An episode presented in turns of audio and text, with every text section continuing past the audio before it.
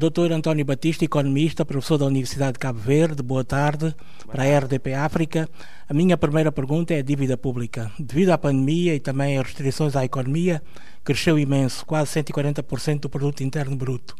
Como é que o próximo governo deve resolver essa questão?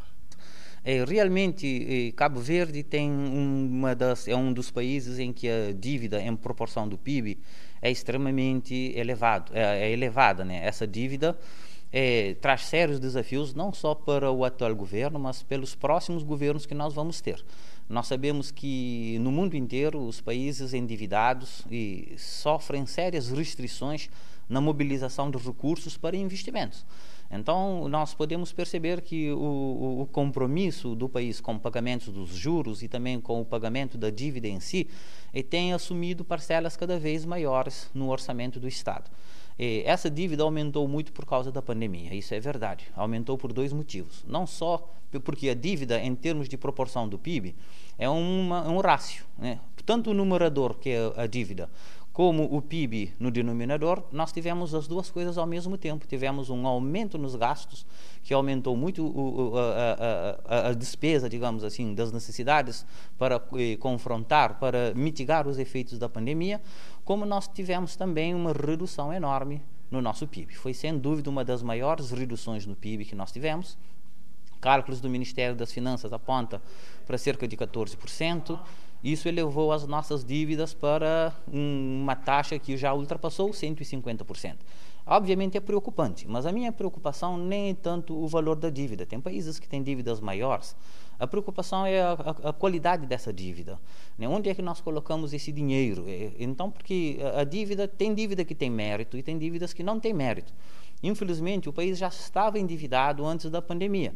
Infelizmente, são, foram dívidas que, no meu modo de ver, não estão diretamente associadas à capacidade do seu pagamento, porque não incentivou as nossas exportações, não estão diretamente na, aumentou a capacidade produtiva do país, foi uma dívida que foi gasto, como é que se diz, com passivos, né? São gastos que foram feitos muitas vezes que melhorou muito uh, uh, uh, o conforto, digamos assim, das famílias, eh, porém não aumentou a nossa capacidade de produção. E sem isso, nós não conseguiremos aumentar uh, significativamente a capacidade de exportação para pagar as dívidas que precisamos de divisas. Né? Então, o país, o grande desafio é como é que o próximo governo vai incentivar, vai promover as exportações. Isso depende da capacidade produtiva. Nós sabemos que uh, o turismo, que foi o setor privilegiado, e aliás é um setor que tem demonstrado ser um, um, um, o governo apostou como um motor do crescimento econômico e tem sido o setor mais, mais prejudicado pela pandemia. E provavelmente a confiança eh, dos, do, dos nossos turistas, digamos assim, pode demorar muito para chegar e o país não e o país tem pressas porque as necessidades, a dívida não vai esperar e nós temos uma, um aumento considerável da dívida interna. Isso também é preocupante, porque as dívidas internas, geralmente, além de ter uma taxa de juros maior, e são dívidas de curto prazo. O país antes tinha uma dívida qualitativamente, digamos assim, não dá para falar de melhor ou pior, mas qualitativamente as dívidas eh, eram mais dívidas concessionais. São dívidas que têm um prazo de maturidade de vários, várias décadas e a taxa de juros extremamente baixas. Mas já com o aumento das dívidas internas, é muito mais preocupante, porque dívidas internas, além de taxa de juros serem maiores, são dívidas de curto prazo geralmente. Olhamos para o desemprego, 20% da população está desempregada, desses 20%, quase metade são jovens. Isso gera também insegurança, gera carência nas famílias. É uma situação que Cabo Verde vai dar a volta de que forma? É, realmente, o desemprego, e nós falamos do, de um dos maiores problemas da economia o desemprego, o crescimento econômico, a questão da dívida, do déficit, são realmente os grandes, as grandes eh, eh, questões eh, na macroeconomia. Em Cabo Verde, o desafio do desemprego é estrutural, porque eh, a economia de serviços não tem um efeito multiplicador de emprego é, tanto qualitativo, né, porque exige uma mão de obra um pouco mais especializada, e infelizmente Cabo Verde não tem, ainda nós temos muitas pessoas que não têm ainda as habilitações necessárias, digamos assim, para ter um emprego de massa no, no serviço, e ao mesmo tempo é, nós temos é, o setor de serviços, ele tem baixo efeito multiplicador. Ele contrata pouco e contrata com mais especialidade. Então, isso provavelmente não vai resolver no curto prazo, tendo em conta que a nossa economia tem apostado muito na economia de serviços. É, então, ainda muitas pessoas, muitos cabo-verdianos vão ficar de fora da dinâmica que se verifica, a não ser que nós possamos dinamizar outros setores, a questão dos setores agroindustriais, é, é, é, o setor primário, que é o setor onde que gera maior número de emprego. Entretanto, nós vimos que, ao longo do tempo, nas últimas décadas, Cabo Verde tem diminuído consideravelmente, tanto em termos quantitativos quanto em termos qualitativos, o investimento no setor primário. Então, o, a crise do emprego ele deriva também desse descaso que nós verificamos ao longo da década de não investir nos setores que têm efeito multiplicador de emprego, que possa empregar muitas pessoas no curto prazo e principalmente sem levar em consideração as habilidades e, e tão restritivas como que, se, que acontece no setor de turismo e outros setores da economia de serviços. Há uma questão fundamental levantada pelo líder do PP, o Amândio, durante a campanha, que é a questão da especulação imobiliária em Cabo Verde. Que fenómeno é esse, doutor? Eu gostaria que nos enquadrasse, eh, em termos sociológicos e até económicos, esse fenómeno da especulação imobiliária aqui em Cabo Verde. Eu, na minha opinião, acho que esse é um dos problemas mais graves que nós temos aqui em Cabo Verde.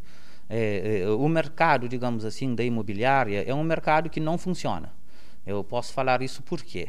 É, porque em todos os mercados, na economia nós temos os preços. Né? Os preços é, são indicadores, né? é através dos preços, os preços corretos, digamos assim, equilibra o mercado e torna a economia, digamos assim, funcional. Só que no setor da imobiliária isso não acontece. Basta vermos é, é um setor onde que o preço que se paga, digamos assim, o, o custo da, da, da, da compra é superior ao custo do arrendamento. Isso é um absurdo na economia. Você não, não existe nenhum tipo de bens que o, o arrendamento, digamos assim, seja mais barato do que a prestação da compra.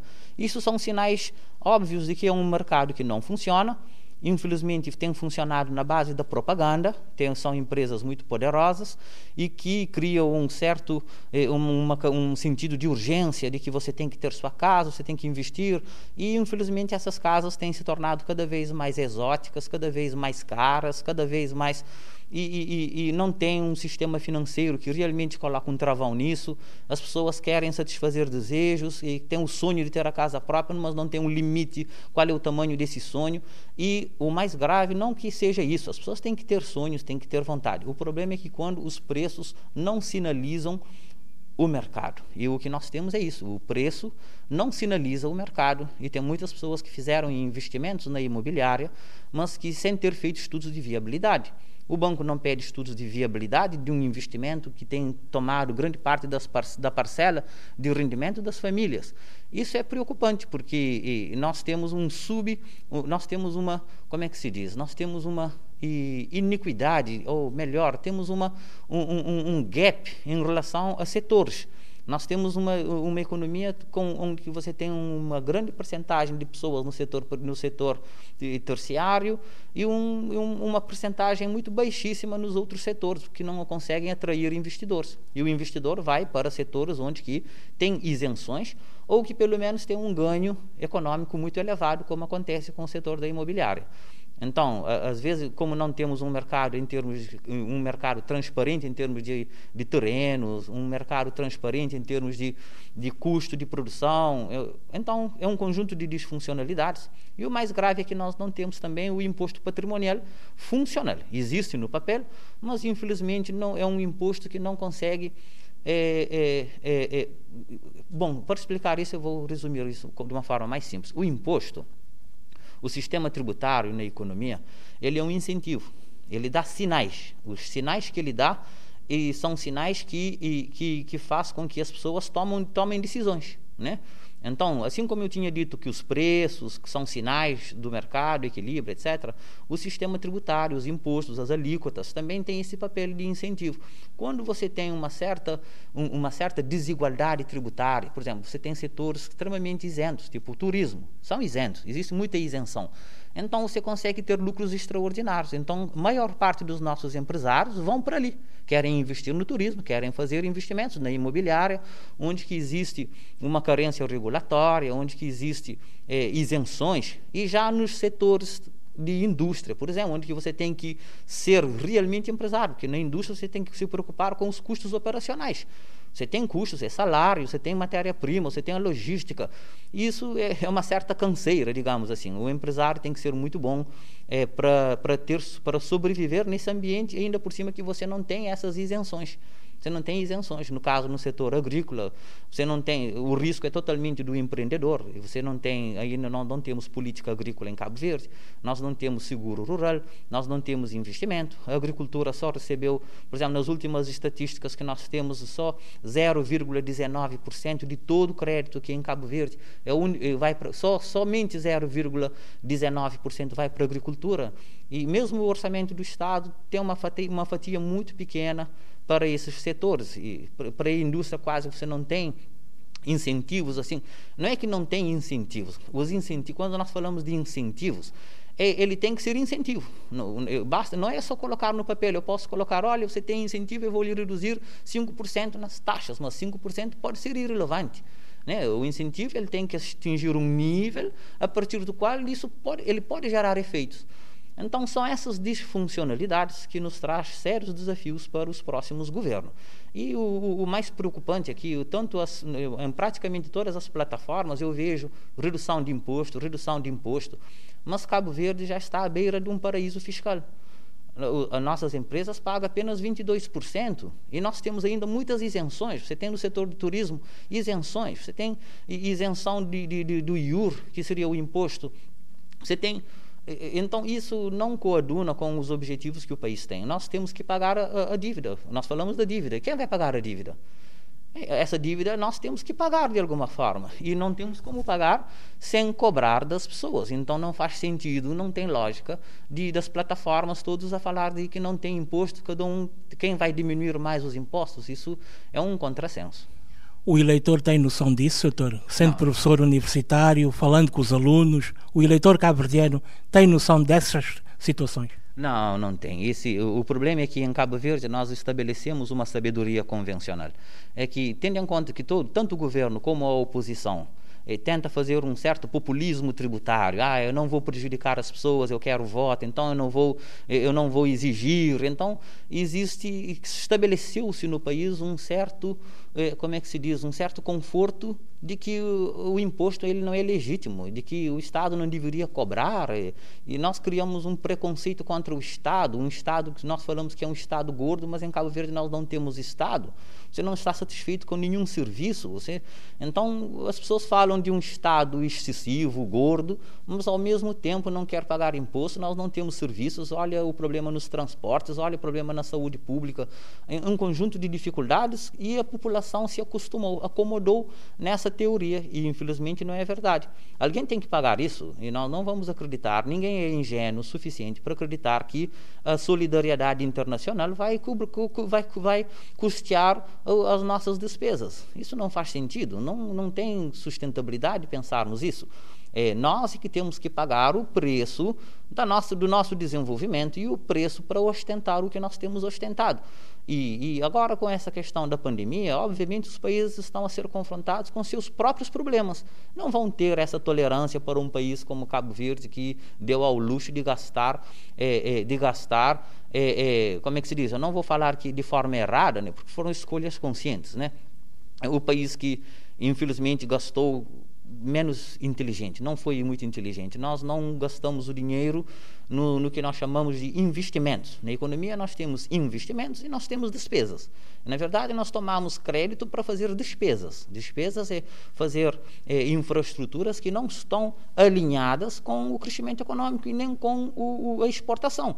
São infraestruturas que melhoraram o nosso conforto. Né? Hoje nós temos boas estradas, nós temos muitas casas modernas, nós temos carros, digamos assim, de luxo, e porém tudo mantido com empréstimo, tanto empréstimos no banco como empréstimos do setor externo. E isso, de qualquer forma, a conta vai chegar, vai chegar e já estamos a pagar através da violência, através da, do desemprego enorme, através da nossa dificuldade em combater a questão da, da, dessa pandemia. Então, isso são disfuncionalidades. Eu acredito que o próximo governo terá um grande desafio. E nós não vamos poder adiar mais do que esse período uh, que os cabo-verdianos devem arcar com o custo de sermos um país desenvolvido e pagarmos as nossas contas. Uma última questão é, professor, a educação como é que está? Ela é uma educação consentânea com a realidade do país? O aluno que vem do ensino primário tem as bases para o ensino superior? Eu, eu, nós temos bons alunos. Olha, eu, eh, eu, eu já dei aulas em outras paragens, já dei aula no Brasil. Eh, eh, eu sinto que eu já, eu já encontrei excelentes alunos durante a minha vida acadêmica aqui em Cabo Verde e, na média, realmente eu posso dizer que o cabo-verdiano tem demonstrado menos motivação e dedicação no, quando está no ensino superior. Mas é uma questão de incentivo, não uma questão de capacidade.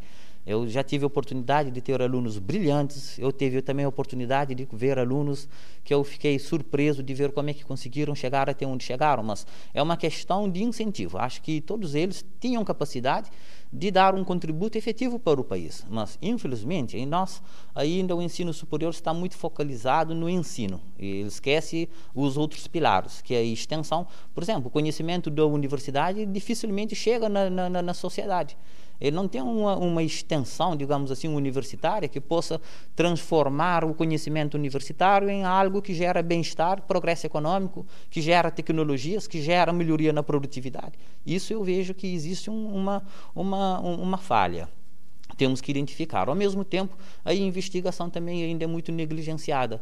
Eu, uma coisa interessante nesse governo que, que dá para, temos que elogiar é a questão da, do mesmo que muito tímida, já existe algum financiamento para projetos.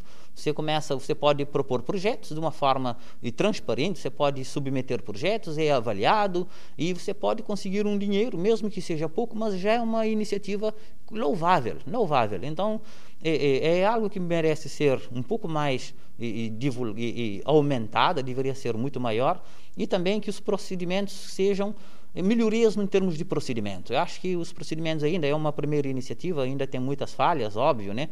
mas já tem um mérito só pelo fato de ter sido implementado.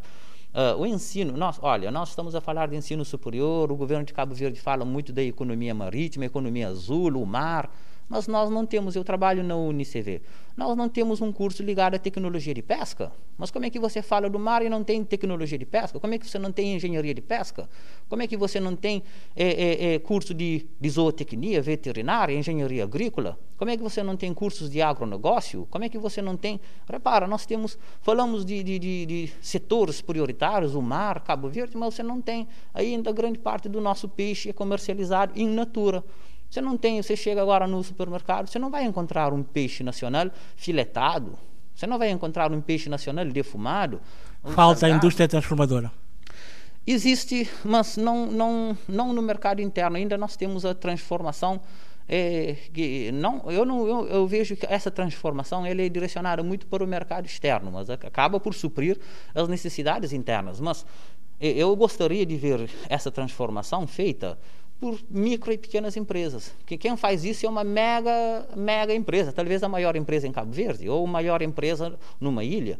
E eu gostaria de ver eh, o setor primário, a transformação de produtos agrícolas, a transformação dos produtos da pesca, mas que haja um curso na universidade para isso. E não tem. Você não tem nem cursos de tecnologia agora, de forma muito tímida, que estão a aparecer. Mas para um país com a ambição que Cabo Verde tem, não faz sentido. Um, um, um, país com ambição de Cabo Verde deveria fazer investimentos fortíssimos nessa área, deveria incentivar já na universidade surgimento de empresas, surgimento de empresas júnior, surgimento de incubadoras de empresa para transformação de produtos, novas tecnologias. O nosso pescador, infelizmente, pesca com linha e anzol, você não tem armadilhas. Então, nós só pescamos peixes carnívoros. Quer dizer, você sabe que o mar tem uma. Nós somos um país tropical, temos um, um oceano com muita diversidade. Né? O nosso mar tem muita diversidade, mas infelizmente os nossos pescadores não têm as tecnologias necessárias para também para diversificar a captura. E nós pegamos os peixes que, infelizmente, que, só, somente aqueles carnívoros praticamente, porque já os herbívoros, já os outros peixes, que você, ou os outros é, é, é, moluscos ou, ou, ou, crustáceos, digamos assim, que você não pesca no anzol, nós não pescamos. Então, eu acho que isso é uma, é uma barbaridade para um país que se diz rodeado do mar. É mesmo que nós estamos aqui perto do, do, da maior baía que nós temos aqui na cidade da praia. É triste ver hoje, em pleno domingo, você não vai encontrar nenhum jovem, mas olha, nenhum a divertir com o mar. Ninguém a mergulhar, ninguém a fazer pesca, ninguém a fazer velejamento, ninguém a fazer remo. Ninguém repara, então nós falamos do mar, mas estamos de costas voltadas para o mar. Se não existe investimento público, não existe incentivos a isso. Então, eu acho que existe uma, uma incoerência, isso que é a verdade. Okay? Nós temos uma incoerência enorme. É triste ver que você não vai ver isso nas plataformas. Geralmente, grande parte dos partidos políticos fala da, da macro, né? emprego, é crescimento econômico, é melhoria na educação, mas quando descemos ao nível micro de fazer, deixa-se muito a desejar. Então, temos lacunas sérias que só podem ser contornadas com investimentos públicos é, é, consistentes. Okay? Isso eu vejo que nós, nós, de certa forma, perdemos ao longo dessa trajetória. Não é, sobre, não é desse governo, mas já vem de vários governos de Cabo Verde. Nós perdemos o foco de longo prazo. É, nós, os nossos, as nossas realizações não estão consentâneas com os nossos objetivos. Temos um sonho, mas o esforço que nós fazemos, infelizmente, não está a ter esse, esses resultados. Às vezes, de forma equivocada, às vezes nós vimos a, o desenvolvimento, o crescimento do país, o crescimento. É, é, é, o, é, o, que nós estamos a fazer, é usar os recursos públicos para, o, para, para requalificação, para investimentos de cosméticas. É orla marítima, é pedonal, é, é, praças, etc. Mas isso não gera emprego, isso não gera capacidade de produzir, isso não gera exportação, isso não gera divisas. E grande parte desses investimentos, bom, eles falam que são investimentos, grande parte dessas despesas, temos que importar material, temos que importar praticamente todo o material. Isso deixa o país mais pobre, isso deixa o país sem capacidade para resolver o problema da dívida. E, infelizmente, a população não está uh, ciente desse desafio, de que amanhã nós vamos ter que pagar a conta. Isso ninguém duvida, porque uh, não há almoço grátis, como é que se diz na economia. E a minha preocupação é isso, é que o governo que vai vir para frente tem que tomar medidas impopulares. O populismo fiscal que nós estamos a ver ali, como eu tinha dito, nós beiramos ao, ao, ao a, a, a, um paraíso fiscal, mas as pessoas acreditam que se paga muito imposto em Cabo Verde, um país que com 22%. Já para, lá fora 20% já é paraíso fiscal. Nós estamos à beira disso, mas o consenso que existe, ou a sabedoria convencional, é que se paga muito dinheiro em Cabo Verde. Isso não é verdade. E, o, e, todos os partidos políticos querem ser mais populistas e a criticar o Estado e criticar, mas o Estado em Cabo Verde não existe. Nós temos, temos um Estado muito minúsculo. O nosso Estado é raquítico, ele não é um Estado gordo. Basta comparar com qualquer métricas internacionais para nós vermos que o nosso Estado não funciona. Além de não ser funcional, ele não tem capacidade financeira para, ou para, para materializar os objetivos que nós traçamos em duas linhas, muito breve para acabarmos, transportes. Bom, o transporte é o nosso é, é o nosso grande calcanhar de Aquiles, né? É, é, muita pena de que os governos que passaram aqui em Cabo Verde não viram o transporte como um bem público, né? Um país arquipelágico como Cabo Verde não pode se dar ao luxo de considerar os transportes como um fim, como um fim. Transportes não é um bem final, não é um fim. Transportes é um meio. Então, quando nós temos atividades meio, o Estado deve garantir que seja o mais barato possível e o mais fiável possível. E então, todo o governo de Cabo Verde, infelizmente, nós temos pensado no transporte. Quer dizer, como é que nós vamos manter os transportes aqui em Cabo Verde? As pessoas pensam que deve ser mantido com taxas. Isso não é possível o transporte, quem deve manter o transporte não é as pessoas que estão a pagar as taxas, não, porque essas taxas são imprevisíveis e essas taxas, além de serem injustas, porque as ilhas que são periféricas, que significa que essas populações é que estão a arcar com o transporte em Cabo Verde, isso não pode ser. Quem deve arcar com a existência do transporte interilha somos todos nós, todos os cabo-verdianos, independente se nós moramos aqui na capital, que não temos necessidade tanto assim de circulação ou de viajar interilhas, mas o transporte deve ser considerado como bem público e deve ser mantido através de impostos. Imposto que todos pagam, independente da ilha onde vive, para que nós tenhamos um transporte fiável, regular, barata, isso não vejo na mão dos privados a fazer isso, porque o transporte ele não é um bem final, ele é um bem intermediário, ele é um meio. E por isso eu concordo até que podemos privatizar algumas coisas, mas os bens finais, né? um produto final, você pode até, até, até é, é, é, é, privatizar, etc. Mas bens intermediários não faz sentido. Você tem que ter fiabilidade, regularidade, preço acessível. Por quê? Porque dele vai depender todos os outros é, é, setores e todos os outros negócios. Então, o que nós fizemos é que encarecemos bastante o serviço de transporte, tiramos praticamente toda a sua regularidade e fiabilidade. Muitas pessoas não têm ilhas, por exemplo, ilhas periféricas, não faz sentido produzir. Você pode produzir, mas você não tem como transportar. Então nós temos subinvestimento por causa das incertezas sobre o transporte. Nós não podemos ter incertezas. O transporte público deve existir, o Estado deveria criar um horário fixo, imutável, sempre regular, confiável e falar, olha, a partir de hoje esse transporte é fiável. Então as pessoas podem planejar. Porque nós temos investimentos, por exemplo, em vários setores, que você só consegue ter, você tem que ter uma previsibilidade de pelo menos seis meses ou um ano. E se você não tem isso, você não vai produzir, com medo de perder sua produção. É o que aconteceu recentemente. Muitos produtores, muitas pessoas ficaram prejudicadas, principalmente as ilhas periféricas, que infelizmente as pessoas já são pobres. Então, acho que isso é, temos que levar isso um pouco mais a sério e, e ver e, e entender que o setor dos transportes nós temos que assumir isso como um bem público, por causa do país arquipelágico que Cabo Verde é, e pagar o transporte, o preço que for necessário para existir transportes, e todos nós temos que pagar esse preço. Estivemos com o professor António Batista, professor da Universidade de Cabo Verde, formado em Economia. Falamos sobre a dívida pública, falamos sobre economia e eleições, sobre progresso e desenvolvimento, falamos sobre investimento, sobre taxas, sobre gestão dos solos, sobre o imobiliário em Cabo Verde e fechamos com os transportes. Uma visão económica do arquipélago que vai a eleições no próximo dia 18, domingo, aqui em Cabo Verde.